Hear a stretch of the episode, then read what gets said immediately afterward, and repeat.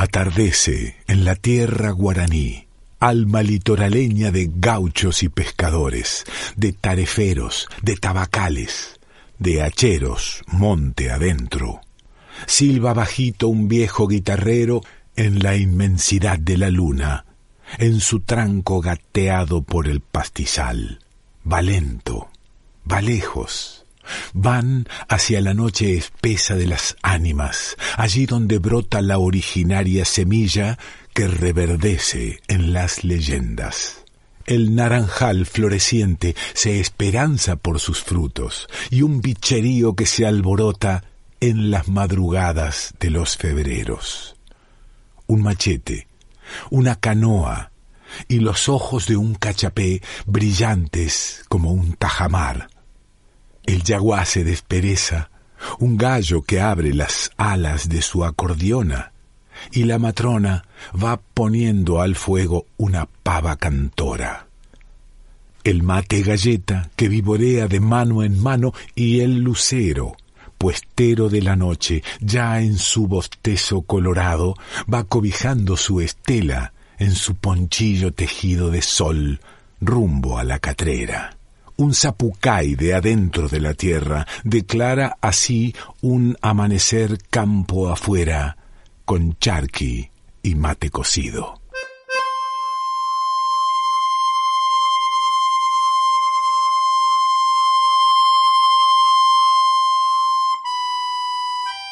Zapucay, chamamé y leyendas del litoral.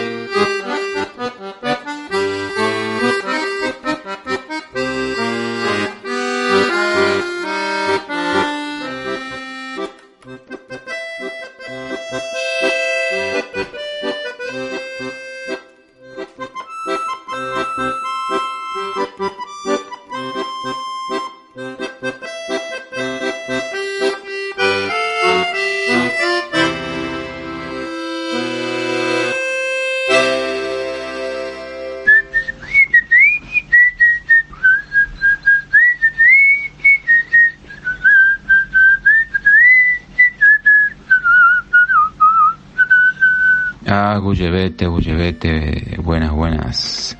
Arrancamos este programa diciendo gracias, gracias Aptra por la nominación de este conductor a los premios Gardel de Oro 2022. Nada, como siempre, nada, nada de esto es cierto. Esto es Zapucay, programa de radio que viene arrancando tempranito ya en su tercer encuentro saliendo desde Pilar, Buenos Aires, en el barrio de Perusotti. Aquí, allí está mm, la radio de la Biblioteca Popular Palabras del Alma y este es un programa de chamamé. Y justamente hoy quiero hablar un poquito sobre mm, el origen del querido chamamé, dónde nació, cómo era en sus inicios esta música, cómo era su universo en ese momento. Hmm. Pero antes de eso voy poniendo la pava y preparándome para recibir a este clásico de clásicos, La Calandria de Don Según cuenta una leyenda de mi tierra correntina, la calandria era una guaina muy cantora y peregrina. Ambulando por los montes, iba la guaina cantando y alegrías y canciones a su paso iba dejando. Por su canto dulce y puro, Dios premió luego a esta china, transformándola en calandria de mis selvas correntinas.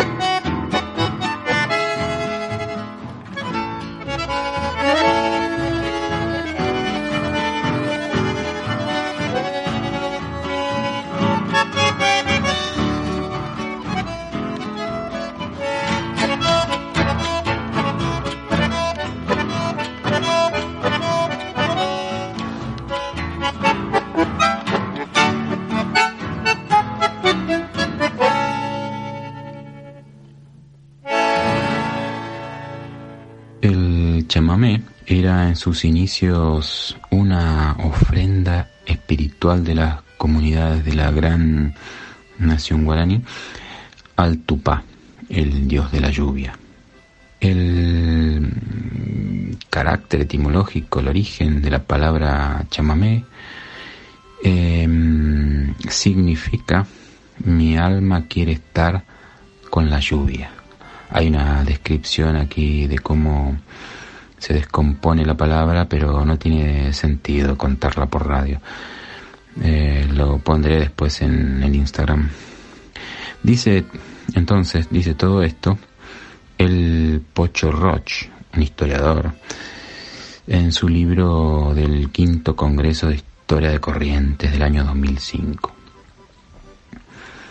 Entonces, el chamamé era en sus orígenes un ritual indígena, una ceremonia ancestral, la que mm, estaba acompañada con música, básicamente percutiva, eh, a través de, dos instrumentos como el baracá, una suerte de maraca o sonajera que era ejecutada por el paje, y tacuapu, una un instrumento de caña gruesa que se percute contra el suelo. Generalmente son las mujeres las que ejecutan este instrumento y lo hacen con la mano derecha. Cherokee son los rezos y las danzas. Mm, es decir, es una, una forma de orar en comunidad para pedir, para agradecer o por el simple hecho del gozo en la oración. El paje es el sacerdote, el curandero, el brujo, el médico, es la autoridad espiritual. No decimos chamán porque esta es una denominación a sacerdotes indígenas de otras regiones, puntualmente de Rusia. Eh, el baracá hoy se llama así a la guitarra criolla o a la guitarra española. Y en las ceremonias guaraníes se usa la guitarra de un modo, podríamos decir, percutivo, justamente. Se afina especialmente y es un, en un solo tono que se ejecuta toda la pieza. Em, más tarde se incorpora al chamamé, más adelante, la mimbu takwapi, es una la flauta guaraní hecha de caña y ya con la llegada de las misiones jesuíticas van llegando otros instrumentos también de viento como la flauta chirimías, el órgano procesal y el acordeón. Aquí se produce un cambio importante. Deja de ser ceremonia religiosa, eh, no estoy en condiciones yo de, asegurarlo, pero lo cierto es que el sacerdote guaraní, el paje ya no, no interviene aquí. El centro más importante de las misiones jesuíticas se situaba en Yapeyú, actualmente en Corrientes, pero en ese momento Yapeyú era un departamento de misiones. Aquí estamos hablando del siglo XVII y la provincia de Corrientes se funda entre 1814 y 1821. Eh, hubo muchos enfrentamientos en el medio para consolidar esta fundación porque eh, Corrientes quería ser independiente de Buenos Aires y bla, bla, bla, bla, larga historia. Mm, pero volviendo a Yapeyú, y aprovecho para decir que es un pueblo muy bonito, situado a las orillas del río Uruguay, con playas de río y, ese dejo de tranquilidad de pueblo. Y estaba allí entonces eh, la escuela de, de música jesuítica y es aquí donde nace esta segunda versión o versión criolla, llamémosla así, del tipo de chamamé que escuchamos actualmente. Esto es una forma muy resumida de, hablar del chamamé, de la historia del chamamé. Pero mm, otro día contamos otro poquito, porque mientras tanto aquí, en la gran ciudad, una nueva hora comienza.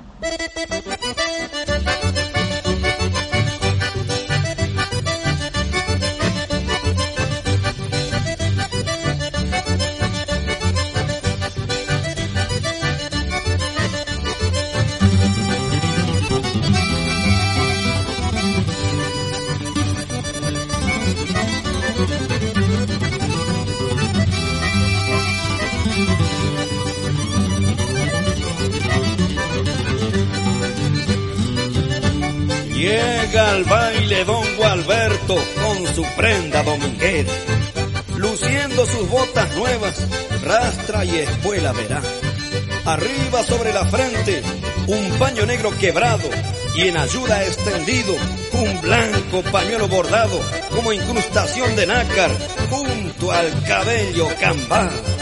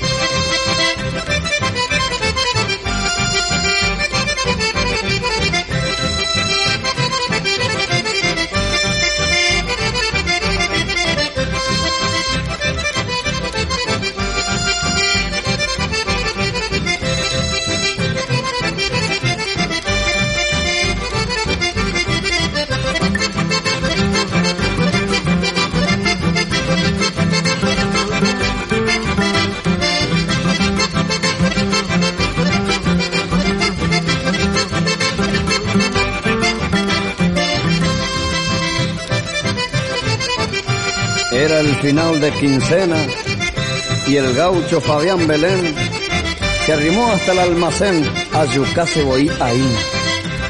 Pero la suerte mezquina al rato lo abandonó y ya Caú se quedó al Cherokee de la esquina.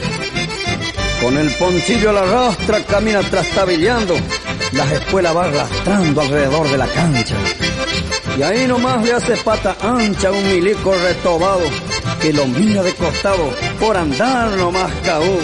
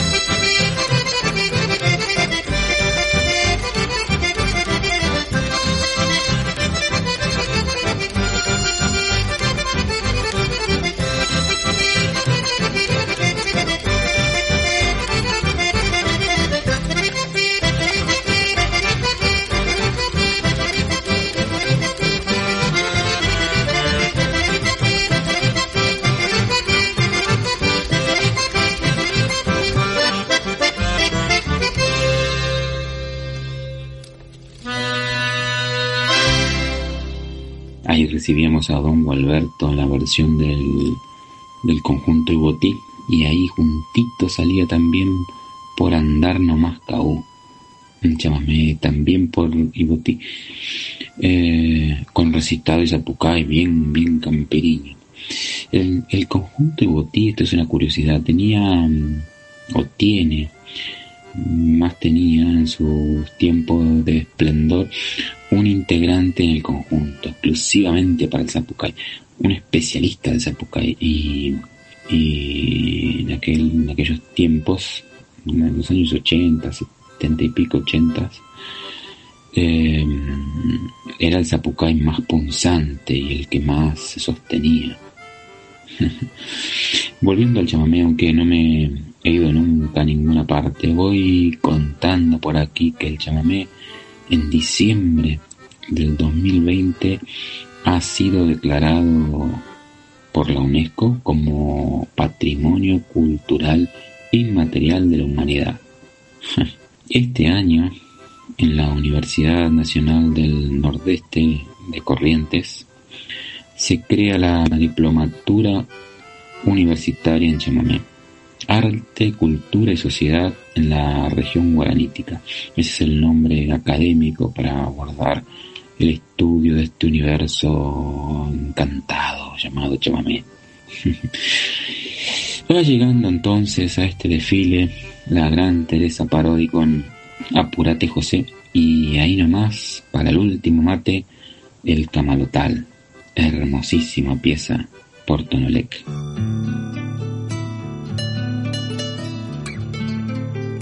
Hablaba la Jacinta en mi pueblo. Yo la oí cuando las aguas llegaron y se tuvieron que ir, mezclando buen castellano con algo de guaraní. Esto fue lo que ella dijo. Yo lo voy a repetir.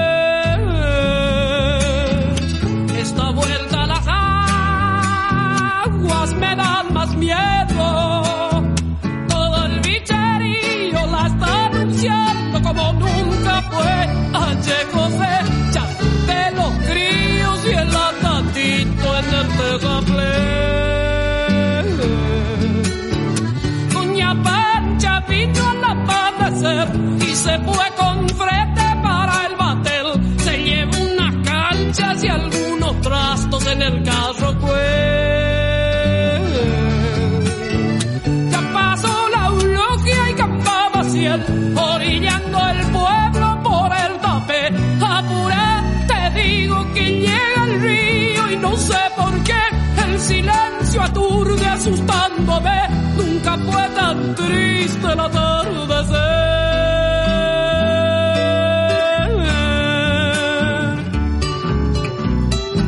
La virgencita que me perdone, pero hace mucho que Dios se olvida de los isleños, hey chupé. Ay, cómo sufre la gente pobre.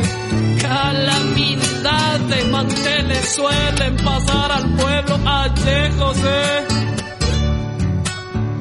¿Te acordás la otra vez? Los que no pudieron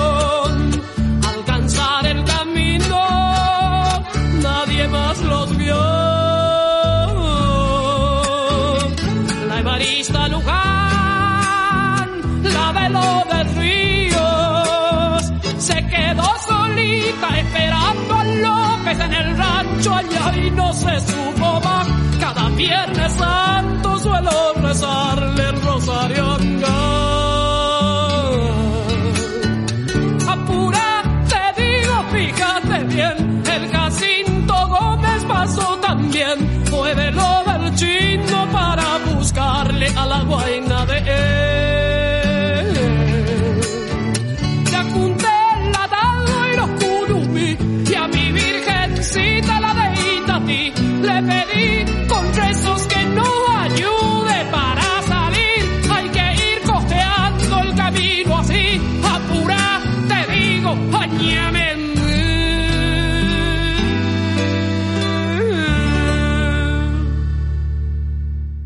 Los viernes, chamamecitos. Todos los viernes a las 18 horas, Zapucay Chamamé y Leyendas del Litoral. Con el Javi en Radio Palabras del Alma.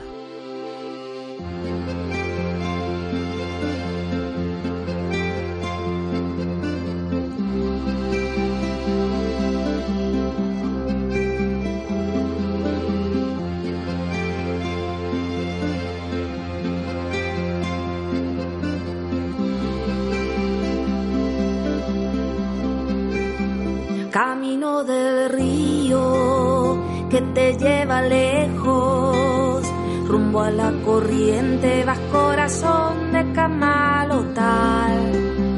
Verde tu mirada, recorden las aguas que en un surco abierto dejé mi piel bajo algún palmar. Del árbol de tus amores, yo seré la rama que se cortará.